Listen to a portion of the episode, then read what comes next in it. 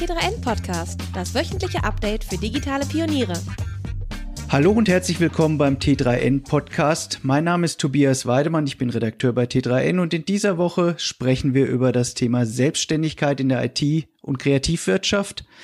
Das, was am Selbstständigsein Spaß macht, das, warum wir es machen, aber auch, was daran nervt, was schwierig ist oder was vielleicht der Grund ist, warum sich Menschen wieder für die Festanstellung entscheiden. Wie immer haben wir einen Gast, mit dem zusammen wir das ganze Thema besprechen. Und in dieser Woche ist das Ines Maria Eckermann, Journalistin, Illustratorin und Autorin. Hallo Ines, grüß dich. Ines, magst du vielleicht mal bisschen was zu dir erzählen, was du so machst ähm, und warum du am Selbstständigsein Spaß hast. Ich glaube, du machst das ja schon seit, seit 10 oder 15 Jahren. Genau, ich mache das schon erschreckend lange. Also ich habe die Steuernummer seit 2006, glaube ich. Also ich habe mitten im Studium oder eigentlich noch nicht mal mitten, sondern ganz am Anfang vom Studium schon gegründet. Äh, damals habe ich in der Marktforschung gearbeitet und brauchte dafür einfach eine Steuernummer. Das heißt, ich war einfach schon selbstständig und habe dann nach und nach immer mehr ähm, Jobs auch angenommen von Zeitungen und von Magazinen. Und dann hat sich das einfach ganz natürlich entwickelt. Also weil das sind ja auch Berufe oder Berufszweige, die natürlicherweise meistens von Freien gemacht werden. Und dadurch war ich einfach schon immer, seitdem ich äh, studiere, selbstständig. Hast du es denn mal mit der, Selbstst äh, mit der, mit der Festanstellung probiert? Ja, ich habe das mal ausprobiert. Also ich habe, äh, wie gesagt, also hast du ja gerade schon angedeutet, ich habe zehn Jahre lang ähm, bei hauptsächlich bei einer Tageszeitung gearbeitet und für kleinere Magazine und auf Dauer war das einfach irgendwann also man musste einfach sehr viel arbeiten, um seine Miete bezahlen zu können. Und dann habe ich einfach irgendwann überlegt, ja, was mache ich jetzt? Und habe mir dann eine Festanstellung gesucht. Und das äh, habe ich ausprobiert, das habe ich fünf Jahre lang gemacht, aber ich habe immer relativ zügig gemerkt, dass ich doch gerne nebenher weiter selbstständig sein möchte. Mhm, mh. Und habe dann immer so nach der Probezeit dann gefragt, ob ich nebenher arbeiten darf. Und dann bin ich eigentlich seitdem immer nebenher selbstständig gewesen. Okay, was ist denn das? Was ist denn das, was du so geil fandst am Selbstständigsein? Die Selbstbestimmtheit oder besser, bessere Verdienstmöglichkeiten? so ein bisschen beides. Also zum einen, dass du äh, arbeiten kannst, wann und wo du möchtest. Das ist einfach super abwechslungsreich ist. Also je nachdem, wie man sich das gestaltet. Man kann natürlich ähm, auch jeden Tag dasselbe machen, aber das ist eigentlich relativ ungewöhnlich für selbstständige Menschen. Das fand ich immer total faszinierend, dass du wirklich dir das so zusammenbasteln kannst, dass du jeden Tag was anderes machst und dass du dich auch in die Richtung entwickeln kannst, in die du selber gehen möchtest. Mhm, mh. Das heißt, du sagst, du hast eine, du bastelst dir deinen deinen Job, deine Arbeit aus verschiedenen Dingen zusammen. Was machst du alles äh, außer außer dem klassischen Schreiben für für Zeitungen, Zeitschriften?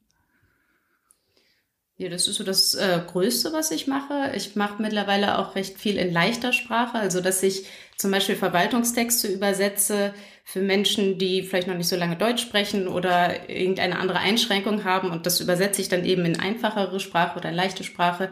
Ich lektoriere recht viel, ähm, ab und zu illustriere ich auch ein paar Sachen daraus besteht dann so der Mix. Also vor allem entstehen ja so die Unterschiede in der täglichen Arbeit dadurch, dass ich in verschiedenen Themenbereichen unterwegs bin. Also was ich mache, das sind im Prinzip diese Kernsachen, die ich gerade gesagt habe, aber einfach womit ich mich beschäftige, das ist total vielfältig und das finde ich ist eben genau das, was mich daran so begeistert, dass ich einfach mich ständig in ein neues Thema reinbauen kann. Das ist total interessant meistens. Mhm, mh. Und du hast, da kommen wir ja auch noch drauf, ein Buch geschrieben, das zum Thema Selbstständigkeit passt, ähm, das kürzlich erschienen ist bei Rheinwerk, äh, frei und kreativ. Magst du dazu ein bisschen was erzählen? Mhm. Ja, im Prinzip habe ich das für mein Vergangenheits-Ich geschrieben.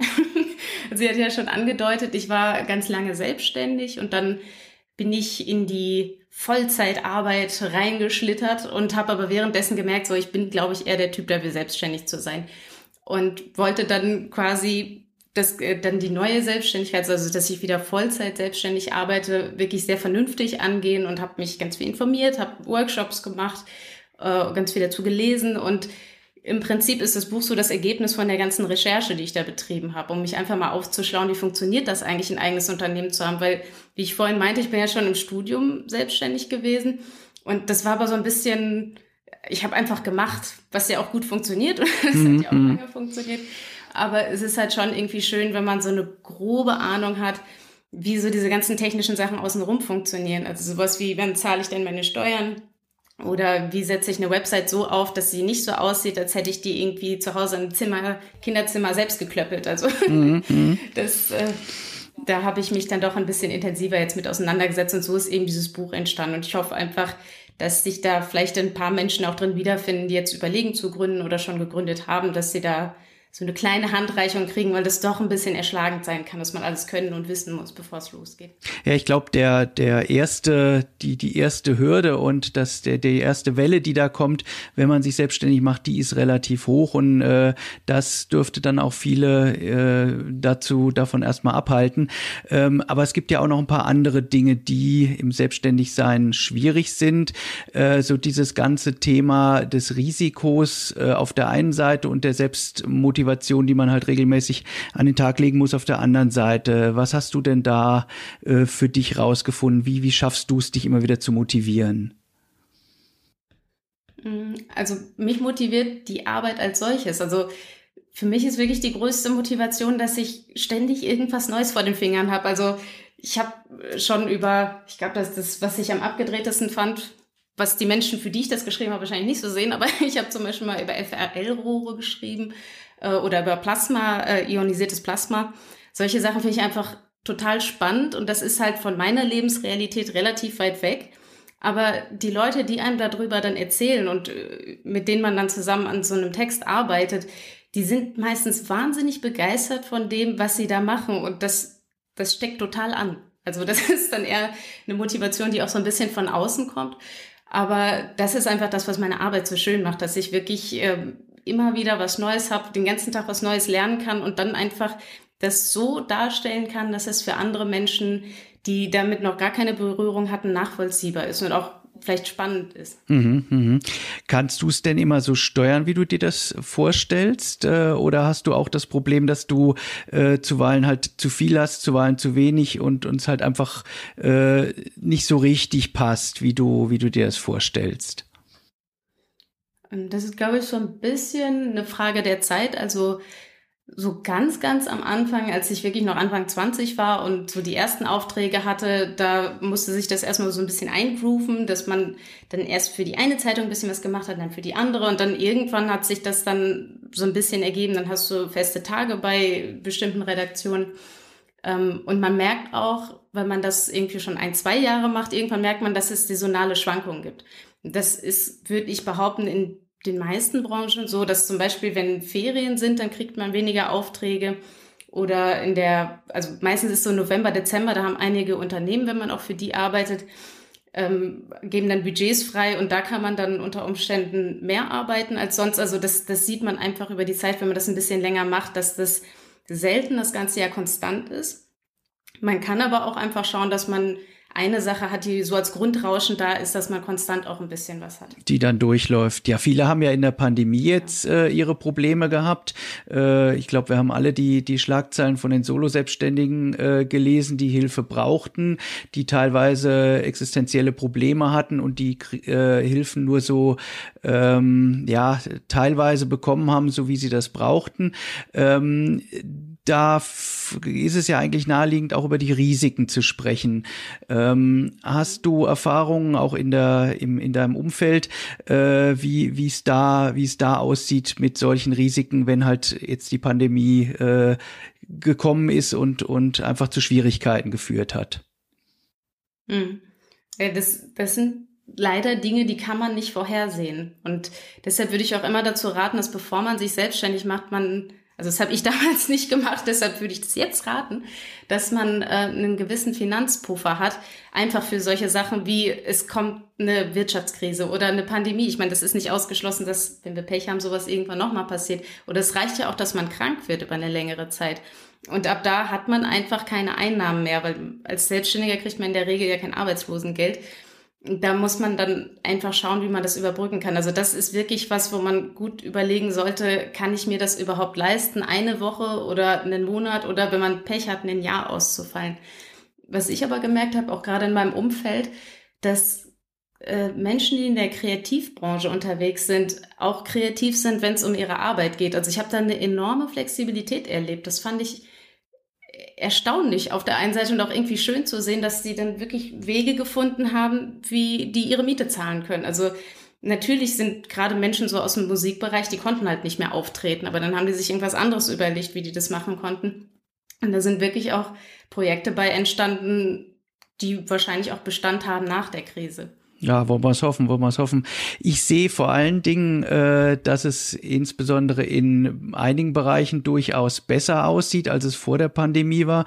Du hast den F äh, Bereich der, der Fachmedien ja schon angesprochen, äh, dass die teilweise einfach auch äh, Dinge, Budgets, die sie halt beispielsweise früher auf Messen und Konferenzen hatten, jetzt in irgendeiner anderen Weise umwidmen. Also die Chancen sind durchaus auch da. Ähm, Dennoch, äh, was sind denn aus deiner Sicht die Soft Skills, die man braucht, um selbstständig zu sein, um erfolgreich selbstständig zu sein auf Dauer? Mhm.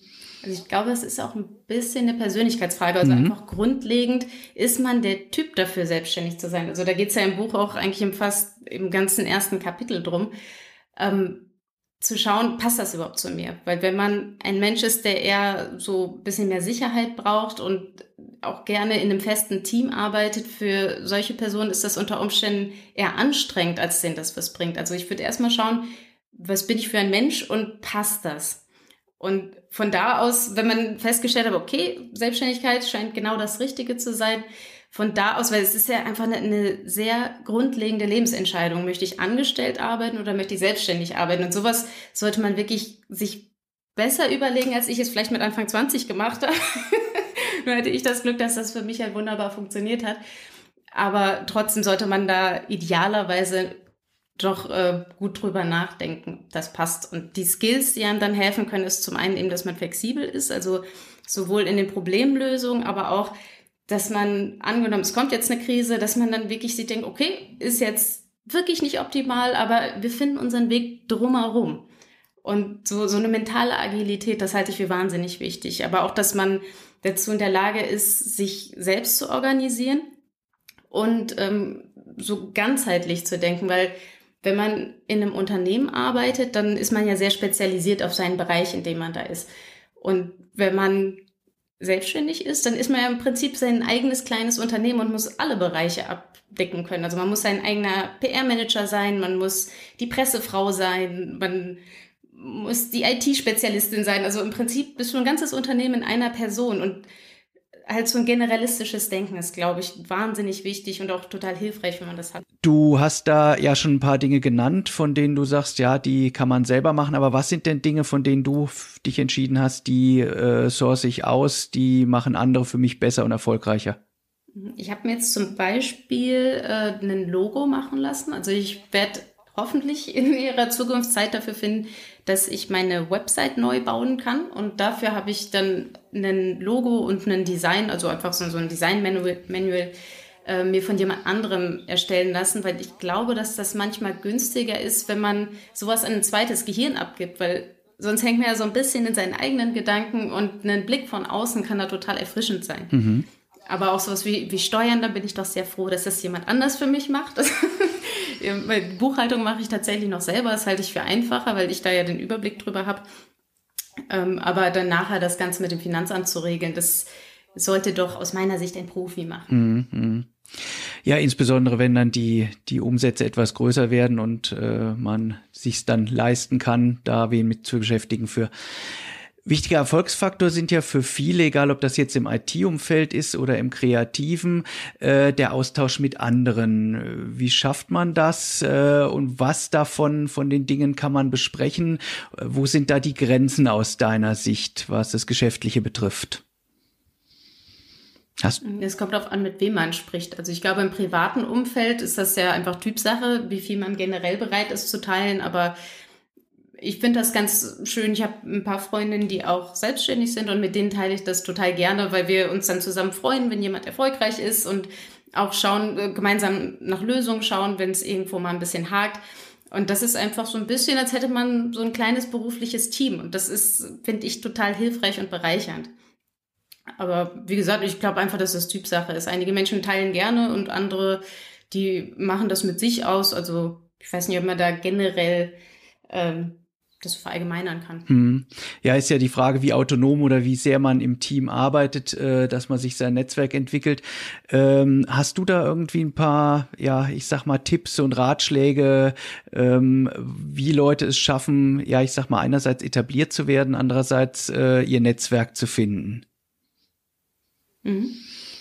Also was ich gut finde, ist, dass man in der eigenen Stadt mal schaut, einfach, dass man da so ein bisschen vernetzt ist. Und da gibt es meistens, also in größeren Städten zumindest, äh, gibt es von der Wirtschaftsförderung oder der Wirtschaftsentwicklung, das gibt es eigentlich in fast jeder Stadt, je nachdem, das heißt dann immer ein bisschen unterschiedlich, aber das sind meistens Einrichtungen der Stadt oder städtische Töchter, die dann auch so Netzwerkveranstaltungen haben. Da kann man dann andere Menschen aus, die auch selbstständig sind, kennenlernen. Und teilweise ist das auch sortiert nach Branchen. Also es gibt zum Beispiel in der Stadt, in der ich wohne, extra für die Kreativbranche verschiedene Stammtische und da lernt man dann einfach Leute kennen, die das äh, die, die ähnliche Sachen erleben. Und das ist manchmal einfach total nett zu hören, ah ja, du schaust auch, dass du irgendwie Zeit findest, deine Website zu machen und so.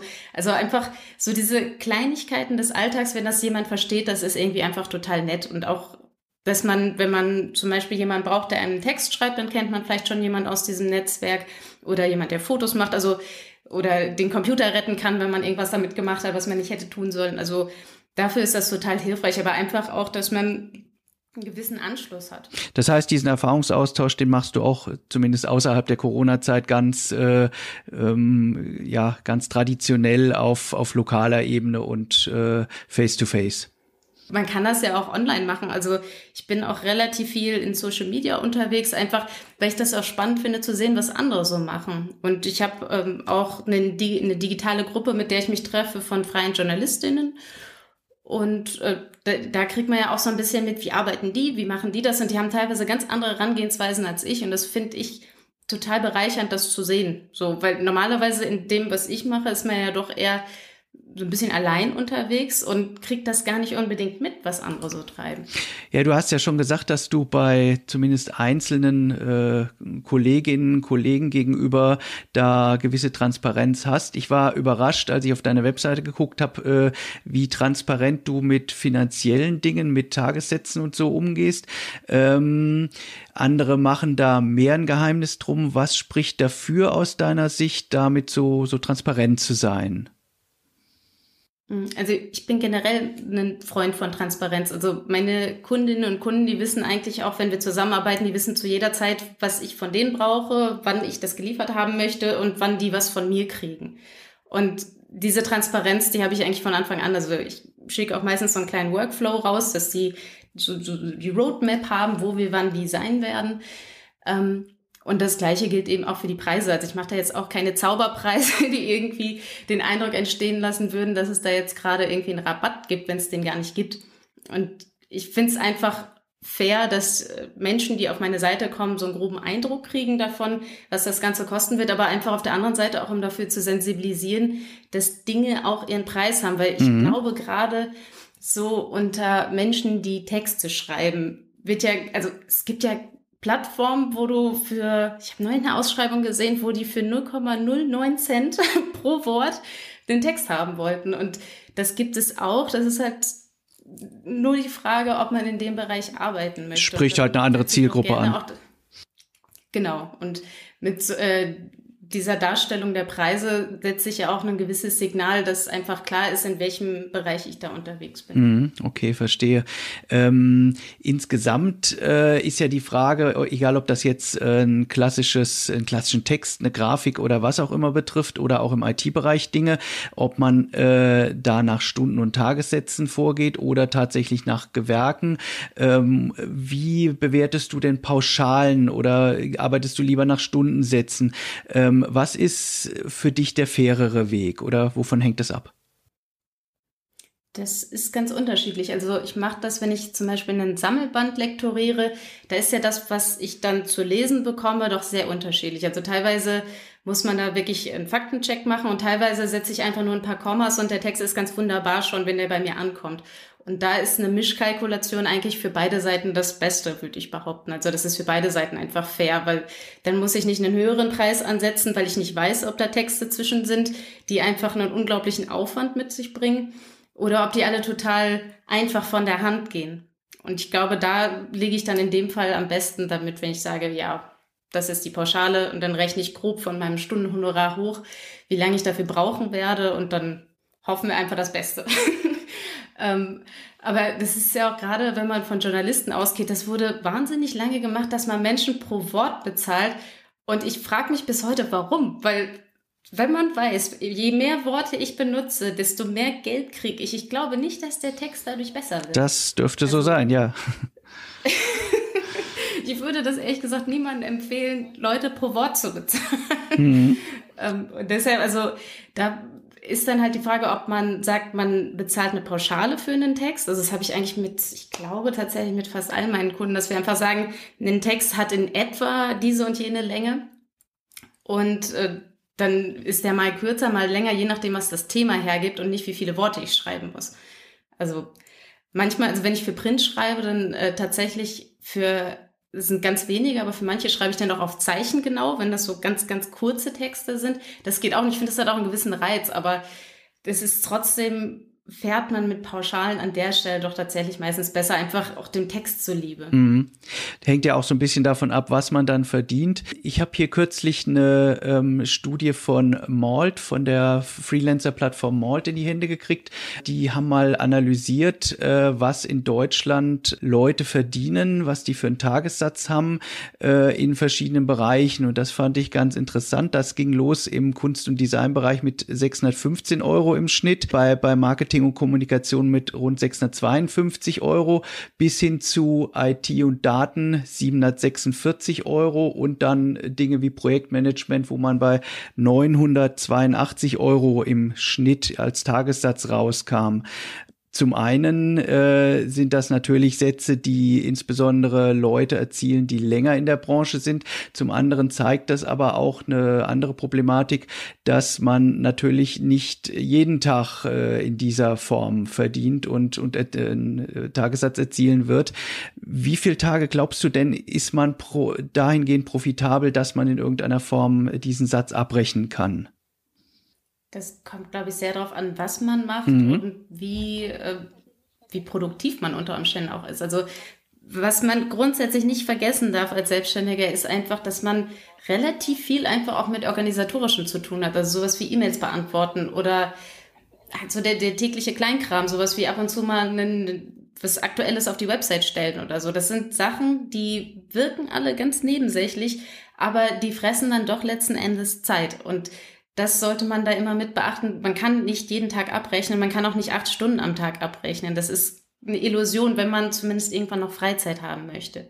Man kann natürlich acht Stunden bezahlte Arbeit machen und dann alles andere noch hinten raus zusätzlich, aber dann arbeitet man halt durchgehend. Und da ist jetzt vielleicht nochmal ein, ein anderes Thema, aber ich halte das für sehr sinnvoll, gerade am Anfang sich aufzuschreiben, wie lange man am Tag was macht. Das fand ich sehr hilfreich am Anfang Genau, einfach um, um rauszufinden, was mache ich da überhaupt die ganze Zeit in meiner Zeit, weil mir ging das, nachdem ich wieder Vollzeit selbstständig war, schon so, dass ich gemerkt habe, ich sitze wahnsinnig viel am Schreibtisch und kann aber gar nicht viel davon abrechnen. Und das lag einfach daran, gerade so in der Zeit, wo man sich das noch so ein bisschen einfindet in das, was mache ich denn jetzt den ganzen Tag und wie strukturiere ich mich, da verbringt man einfach sehr viel mehr Zeit mit organisatorischem, als man das sonst im laufenden Prozess macht. Und das ist dann, glaube ich, ganz sinnvoll, wenn man dann mal schaut, was mache ich, wann mache ich das, wie lange mache ich das und wann bin ich auch geistig dazu in der Lage. Das ist ja auch nicht äh, den ganzen Tag gleich. Hm. Das Thema Work-Life-Balance spielt da sicherlich eine Rolle, das Thema Arbeitsorganisation. Äh, wie findet man, wie findest du die Balance dafür? Für mich ist es ganz hilfreich, dass ich mir einfach sage, ich nehme mir heute folgende Punkte vor und das ist auch über die Jahre sehr viel realistischer geworden. Ich hatte am Anfang der Selbstständigkeit immer eine To-Do-Liste, die hätte, glaube ich, einen Monat gefüllt, die ich an einem Tag abarbeiten wollte. Das war völlig unrealistisch. Und mittlerweile äh, weiß ich, ich schaffe irgendwie meinetwegen drei Dinge am Tag. Ähm, und wenn ich die durch habe, dann darf ich auch Feierabend machen und dann auch ein gutes Gewissen haben, ohne zu denken, ich könnte jetzt aber auch noch mit was anderem anfangen, was eigentlich für morgen geplant war. Also so ein bisschen planen, das liegt vielleicht kreativen Menschen nicht unbedingt immer so, ist auch nicht unbedingt meins, aber ich baue mir da einfach von außen so ein kleines Korsett, in dem ich mich dann frei bewegen kann. Und durchzuplanen und vor allem auch realistisch mit äh, meinen Kundinnen und Kunden zu planen. Also ich schaue doch sehr, dass ich mich nicht übernehme, also dass mein, mein Kalender nicht überquillt, weil das ist weder mir gegenüber fair, dann habe ich keine Work-Life-Balance mehr und arbeite halt durchgehend. Und das ist, glaube ich, auch den Kundinnen und Kunden gegenüber nicht fair, weil ich glaube, wenn ich eine Nachtschicht nach der anderen mache, um das Projekt rechtzeitig fertig zu kriegen, ich glaube nicht, dass die Qualität davon besser wird, wenn ich nicht schlafe. und auf der anderen Seite, ich bin ja, ich bin ja auch meine wichtigste Mitarbeiterin, auch meine einzige Mitarbeiterin und ich muss einfach zusehen, dass ich gesund bleibe. Das halte ich für wahnsinnig wichtig und es wird leider ganz oft übersehen, dass man sich doch mehr um sich selbst kümmern muss, als man das denkt. Gerade wenn man so euphorisch ist und gerade gegründet hat und alles gleichzeitig machen möchte, weil alles neu und toll ist glaube ich, übersieht man manchmal, dass man auch schlafen muss und dass man ab und zu mal sich ein bisschen bewegen muss und Freunde sehen möchte. Und das ist, glaube ich, doch wichtig, dass man sich das auch eingesteht und dann auch wirklich sich die Zeit dafür freiräumt. Mhm, mh. Du hast gerade das Thema Kunden schon so am Rande ein bisschen gestreift. Was macht denn aus deiner Sicht einen idealen Kunden aus? Was erwartest du von deinen Kunden und äh, ja, was, was sind da die, die Do's und Don'ts? Das ist, glaube ich, auch Typsache. Also ich denke, dass andere Menschen andere Lieblingskunden haben. Ich habe natürlich ganz entzückende Kundinnen und Kunden. Also ich freue mich tatsächlich bei den meisten, wenn die mich anrufen, weil es wirklich einfach recht nette Menschen sind. Ähm, was ich schön finde, ist, wenn man ein wertschätzendes Miteinander hat. Also das Klar, das ist so ein klassisches Buzzword, was momentan einem überall um die Ohren fliegt. Aber es ist ja tatsächlich so, wenn man das Gefühl hat, man schickt irgendwo seine Arbeit hin und dann kommt Feedback zurück. Also das ist einfach schön, auch mal zu hören, ja, man könnte da und da auch noch mal was machen und vielleicht auch was verbessern. Also jede Kritik ist ja, dass sich jemand Zeit genommen hat, um drauf zu schauen und gemeinsam das beste Ergebnis hervorbringen zu können. Und das finde ich einfach total schön, dass man da zusammen an etwas arbeitet, was dann nachher gut ist. Und so, also einfach, dass man äh, Zusammenhalt hat in gewissem Sinne und auf einer Sachebene ein gutes Produkt hervorbringt. Also das finde ich macht einen guten Kunden aus. Mhm das Thema Verhandeln ist ja was, was äh, Selbstständige immer wieder tun müssen. Äh, wenn der, der Angestellte nur einmal sein Gehalt aushandelt, vielleicht einmal im Jahr, äh, versucht da ein bisschen nach oben zu drehen, sieht das ja bei, beim Selbstständigen so aus, dass er jedes, jeden Tag oder äh, jeden Monat erneut unter Umständen über Dinge verhandeln muss. Wo, wo, wo bekommt man dieses Verhandlungsgeschick her? Konntest du das immer oder wie hast du es gelernt? ich wurde natürlich damit geboren. Nee, das äh, lernt man tatsächlich irgendwann. Also mir war das am Anfang auch relativ unangenehm, muss ich ganz ehrlich sagen. Ich glaube, das geht ganz vielen Leuten so, dass man sich da erst noch so ein bisschen scheut, weil gerade im, im Kreativbereich man macht diesen Job ja gerne und dann fühlt sich das fast schon irgendwie schlecht an zu sagen, ich möchte aber für dieses Bild bitte gerne Geld haben oder Bands hören das ja auch ganz oft, dass jemand sagt, ja, aber ich mache das doch gerne, das ist ja tolle Werbung für euch, wenn ihr jetzt hier auf meinem Geburtstag spielt. Aber letzten Endes muss man ja trotzdem seine Miete zahlen, weil mein Vermieter lässt sich nicht davon überzeugen, wenn ich sage, ja, aber ich wohne doch hier so gerne. Also das interessiert den, glaube ich, nicht. Und deshalb ist das einfach was, was man zwangsläufig irgendwann lernen muss. Also es führt einfach keinen Weg dran vorbei.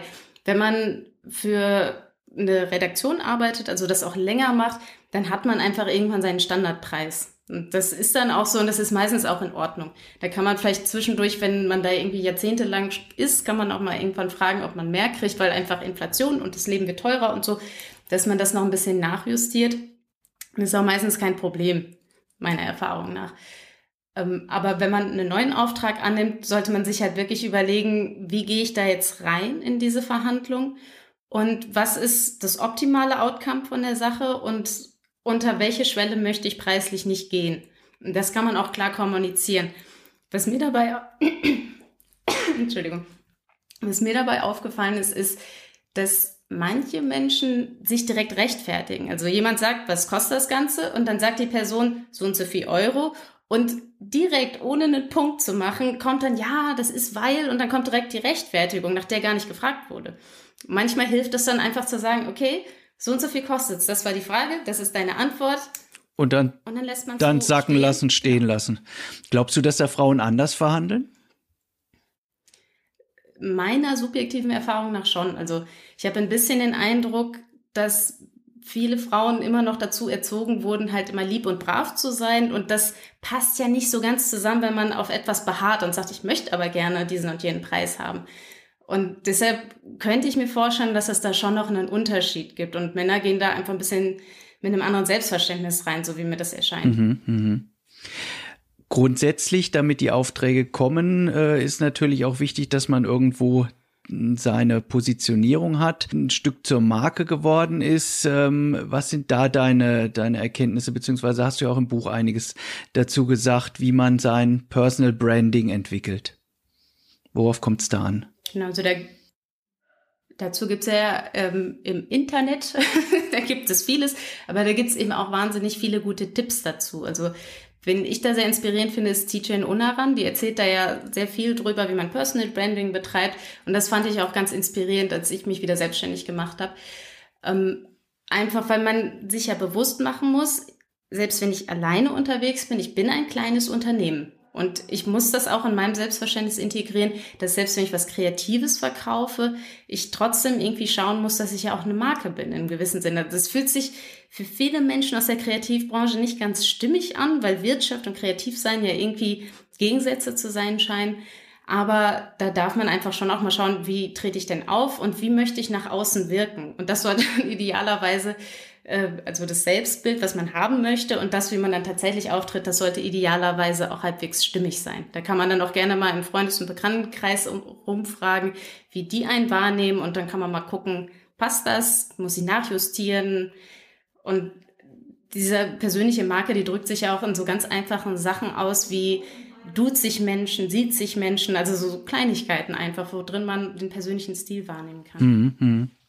Ja, das hat sich ja auch, glaube ich, in den letzten Jahren äh, gerade in der IT und im IT-Umfeld ziemlich gewandelt, wie äh, doch zügig geduzt wird in den Unternehmen und wie selbstverständlich es geworden ist, gerade im, im IT- und Agenturbereich. Ja, ich würde noch gern auf ein anderes Thema kommen, äh, die Art und Weise des Zusammenarbeitens. Wir haben schon äh, gesagt, einerseits klar, äh, jeder arbeitet erstmal für sich allein, äh, aber es gibt auch eine ganze Reihe von äh, Selbstständigen, die in irgendeiner Form mehr oder weniger gemeinschaftlich im Team arbeiten, entweder ein Netzwerk entwickeln oder eine gemeinsame Firma gründen. Wie ratsam ist das und was muss man dabei beachten? Hm, ob das ratsam ist, hängt ja immer ein bisschen davon ab, was man vorhat. Also da sind wir wieder bei dem, bin ich eher Generalist und möchte das gerne alleine machen? Oder weiß ich vorher schon, dass ich eher was Agenturartiges gründen werde, wo ich Spezialisten an bestimmten Stellen brauche? Und es gibt Gründende, die halt sagen, ich weiß vorher schon, ich brauche diese und jene Mitarbeitende. Und dann ist das eigentlich von dem, was man vorhat, was man da gründen möchte, ist eigentlich schon relativ klar, in welche Richtung das gehen wird. Und bei Menschen, die sowas machen, wie ich mache, ist eigentlich klar, also das ist ein Job, den man ganz klassisch in der Regel alleine macht. Das heißt, du arbeitest allein, arbeitest du immer allein oder wie gehst du damit um, äh, auch äh, wenn Unternehmen sagen, äh, dass es halt ein bisschen gefährlich ist, wenn dir mal was, du mal Urlaub hast, dir mal eine Krankheit, ein Krankheitszeitraum ist, äh, wie, wie, wie fängt man das ab? Ähm, bisher hat da noch keiner Bedenken angemeldet. ich hoffe, das bleibt auch so. Äh, bei größeren Projekten hole ich mir aber schon manchmal auch Leute von außen dazu. Also das sind in der Regel Menschen, mit denen ich schon mal zusammengearbeitet habe, ähm, wo ich weiß, da, da, stimmt einfach die Qualität. Und dann gehe ich nachher nochmal drüber und schaue, ob das den einen einheitlichen Stil hat. Also dass das nicht auffällt, dass da mehrere Menschen dran waren. Äh, ich mache das meistens aber auch transparent, dass ich sage, ist das in Ordnung, wenn ich jemanden dazu hole? Oder biete das von Anfang an an, wenn das ein Riesentextprojekt ist, ist ja irgendwie auch meistens ersichtlich, dass ich als einzelne Person das nicht unbedingt in der gefragten Zeit hinkriegen werde. Und dann stelle ich mir eben so ein kleines Team auf, aber das sind dann auch alles Freiberufler und dann stöpsel ich mir das so zusammen und wir haben einen Mini-Redaktionsplan, jeder weiß, was er wann, wie, wann, wo machen kann. Und dann sehen wir zu, dass wir das gleichzeitig hinkriegen. Also finde ich eigentlich auch manchmal ganz nett, so zur Abwechslung einfach in einem kleinen Team zu arbeiten. Mhm. Ähm, ich würde gerne noch mal zu ein paar praktischen Themen kommen. Das ganze Thema Buchhaltung, Steuerberater werden wir hier jetzt sicherlich nicht in, in äh, der Ausführlichkeit abklären können, aber so Dinge wie äh, Versicherungen oder was muss man sich ansonsten, worauf muss man ansonsten achten, AGBs haben, was würdest du da Leuten heute mit auf den Weg geben, wo du möglicherweise auch sagst, das waren Themen, die habe ich vor den Jahren zu wenig beachtet? Hm, ich glaube, bei Versicherungen, auch das ist relativ ähm, individuell wieder. Also je nachdem, welchem Bereich man ist. Äh, Gerade so im Journalismus sind äh, Haftpflichtversicherungen relativ teuer, aber sie können sinnvoll sein. Also ich hatte zum Glück noch nie das Problem, dass da irgendwer fand, ich habe was Falsches oder Böses geschrieben. Aber das gibt doch schon ein gutes Gefühl, wenn man weiß, angenommen, es wäre irgendwann was, dass man da abgesichert ist. Ähm, generell hilft es einfach, vernünftige Arbeit zu machen, da braucht man auch keine Versicherung. Aber angenommen, man hat ein eigenes Büro und da sind viele Computer drin oder so, dann macht es Sinn, dass man zum Beispiel dafür eine Inventarversicherung hat oder was auch immer es so gibt. Es gibt da verschiedene Ansätze, die man fahren kann, wo man weiß, da sind Gefahren in meinem Beruf, ähm, dass man sich dann da absichert gegen Gefahren eben oder gegen Fehler, die man machen könnte. Ähm, man kann aber auch im Prinzip ohne zusätzliche Versicherungen durchkommen die Frage, ob man sich wohlfühlt, wenn man äh, keine Versicherung hat oder ob man sich ein bisschen mehr Ruhe reinholen kann, wenn man eine hat. Wenn man zum Beispiel eine Rechtsschutzversicherung hat, angenommen, es passiert irgendwas. Man kann sich zum Beispiel auch dagegen versichern, dass äh, ein, Kunde nicht zahlt. Das finde ich auch ganz interessant. Also wenn man mit sehr großen ähm, Geldvolumina arbeitet, also wenn man sich immer erst im Nachhinein bezahlen lässt und das meinetwegen nach drei Monaten erst, macht das schon Sinn, weil man sonst, wenn man Pech hat, halt wirklich auf, äh, auf Kosten sitzen bleibt. Bitte? Stichwort Cashflow ja auch. Genau, und da kann man sich auch ganz gut beraten lassen. Also ich war am Anfang von meiner, sagen wir mal, zweiten Selbstständigkeit, also als ich mich wieder Vollzeit selbstständig gemacht habe, ähm, da war ich bei der Verbraucherzentrale und ich fand das wirklich sehr nett, wie die mich da beraten haben, weil die haben ja selber kein Interesse dran, dass die mir eine bestimmte Versicherung aufschwatzen, sondern die haben mir gesagt, äh, worauf ich achten soll und welche Versicherungen in meinem Bereich Sinn machen und gar nicht gesagt, ja, genau bei dieser Versicherung, da gehen Sie jetzt mal hin und machen das, sondern das war wirklich eine, eine sehr objektive Beratung dazu. Und das kann ich wirklich jedem empfehlen, das einmal zu machen, dass man da, das hat, glaube ich, auch nur eine halbe Stunde gedauert. Also das ist, äh, kostet nicht viel, das geht schnell und man weiß einfach, in welche Richtung man da gehen kann. Was ich generell aber, wenn es um, um solche organisatorischen Sachen raten kann, ist, dass man was für die Steuern zurücklegt, weil das habe ich erschreckend oft mitgekriegt, dass Menschen das Geld, was reingekommen ist, alles ausgegeben haben. Also einfach, weil äh, das am Anfang vielleicht das Geld auch ein bisschen knapp war. Aber die Steuern und vor allem die Umsatzsteuer, die gehört zu keinem Zeitpunkt einem selber. Und da, die sollte man am besten direkt auf ein anderes Konto räumen, damit man gar nicht erst in die Versuchung kommt, die auszugeben. Mhm, mh. Ja, beliebt ist bei uns bei T3N ja auch der Blick in die Werkstatt, so ein bisschen Blick über die Schulter, Tools, Dienste, Cloud-Services. Was sind so zwei, drei Tools, von denen du sagen würdest, dass sie dir das Berufsleben vereinfachen? Was würdest du Leuten mit auf den Weg geben? Hm, also, das Tool, was mir tatsächlich am meisten die Arbeit erleichtert, wo ich auch wirklich mich wundere, wieso ich das nicht schon länger benutze, ist äh, mein Buchhaltungstool. Das hatte mir auch ein Bekannter empfohlen. Ich bin da wahnsinnig dankbar für, weil das doch wirklich unglaublich viel Arbeit erleichtert und dieses ganze Buchhaltungschaos, was ich mir vor, ich habe mir das selbst gemacht, das ist nicht von Natur aus da.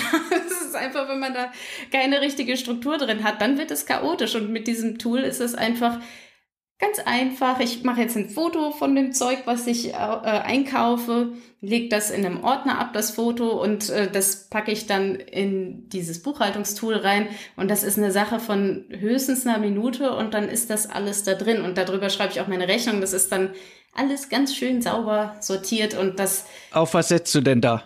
Äh, ich benutze LexOffice. Also da gibt es auch andere, die, ah ja, die ähnlich mhm. gut sind würde ich behaupten. Also ich habe jetzt das getestet und ich fand es so gut, dass ich dann da geblieben bin. Und jetzt finde ich, habe ich verdient, dass sie mich sponsern.